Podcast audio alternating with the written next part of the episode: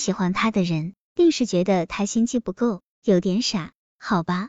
这世界上最后成大器的是要有足够的心机，但那并不是所有人都想要的。有的人就想要这种心机不够的成功，这种成功也许不够恢宏，不会像漫天烟花一样引来所有人的仰头瞩目，但他就像扎根在地的绚烂山花一样，让喜欢的人偎依在旁，内心都能得到抚慰。没有才华，也足够闪亮。高中的班长在群里发出婚讯，邀请大家有时间去捧个场，后面附带了新娘的名字梅淑敏。这名字怎么这么耳熟啊？我略略掐指就想起来了，这不就是高中理科班上那个小丫头吗？我对她印象可深了。说起来，她成绩算是倒数几名，跟我性格也极为不搭，几乎没交情。但我打心眼里喜欢她。不过。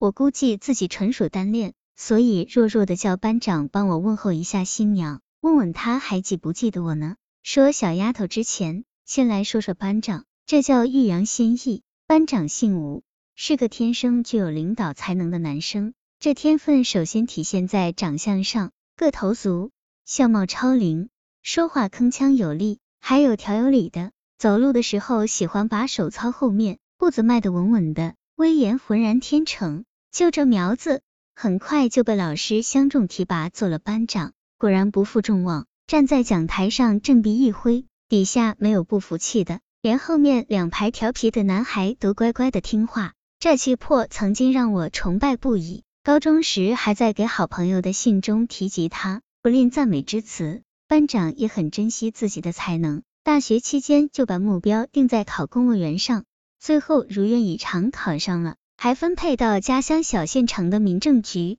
据说工作也是游刃有余。我对他的敬仰再次升级。网上碰见了，开始尊称吴主席。他有点不好意思的承认，哪敢哪敢，他还是那样喜欢张罗聚会，收集同学通讯录。QQ 群里大伙聊着天，经常有人冒出一句：“班长最近忙什么去了呢？”好吧，一番啰里吧嗦的，无非就是要鉴定新郎是个人才，小丫头嫁的不错。但小丫头是不是也是个人才呢？刚刚已经透露过一点信息，她的成绩在班上是倒数的，至于倒数第一还是第二，我也记不清了。虽然这在应试教育大省算是个硬伤，但我认为这对于她来说实在不算什么。她身上闪闪发光的东西太多，成绩不好算什么？称不上瑕疵。闪闪发光的东西是什么？我也说不清。她跟班长这类人才又是截然不同的。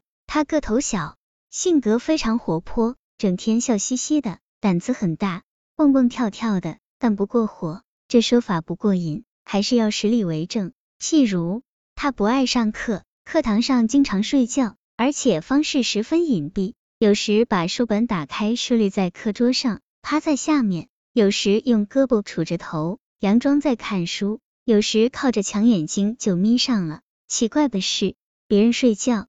老师怒喝一声也就罢了，但他睡觉，老师叫醒他的方式总不一样，有时亲切，有时开开玩笑，总能引来课堂上少有的欢乐。因为他的睡姿太可爱了，每到快下课的时间，他就在拼命看表，做好冲向外面的起跑姿势。铃声一响，只要老师喊下课，谁也拦不住。但有一次大概有点忘神，老师还没说下课。他已经像冲锋战士一样从座位上杀出，全教室的人受惊吓了，呆呆的看他怎么办。结果他干脆一鼓作气，冒死继续往外前进，一溜烟逃走，留下地动山摇般的脚步声，也留下一教室人的哄堂大笑。让我对他印象加分的是他的姐姐，他俩长得极像，脸蛋鼓鼓的，嘴唇嘟嘟的，白里透红的，有一种健康和活力的美感。区别于我以前所见到的冰雪娇弱的美女。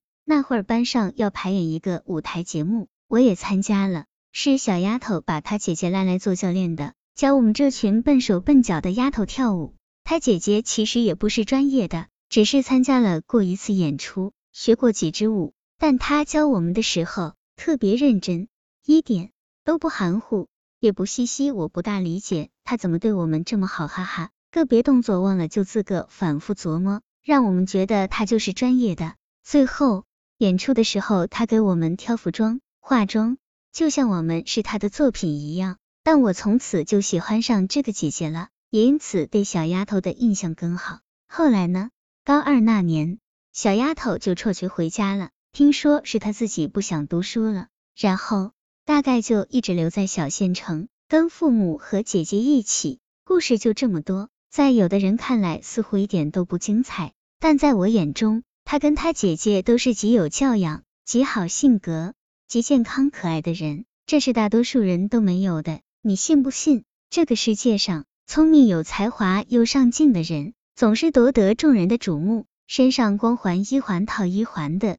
但其实也有那么一些人，没有光环，但活出了人性的精彩。如果不嫌我啰嗦和异类，那我可以再扒一扒我喜欢的一个女人吗？这个人我很早就想写她，但我自觉人言微轻，很希望有黄彤彤之类的女作家能写写她。但似乎没看到，他们都喜欢写林志玲了、范冰冰了、国际章了、伊能静了、大 S 啊，这些个实打实的美女，有智慧、有故事、有写头、有嚼头。她呢，充其量是个打七十分的美女，智慧也不大够。如果不是因为她的前男友刘烨，她甚至连故事都没有。没错，她就是谢娜。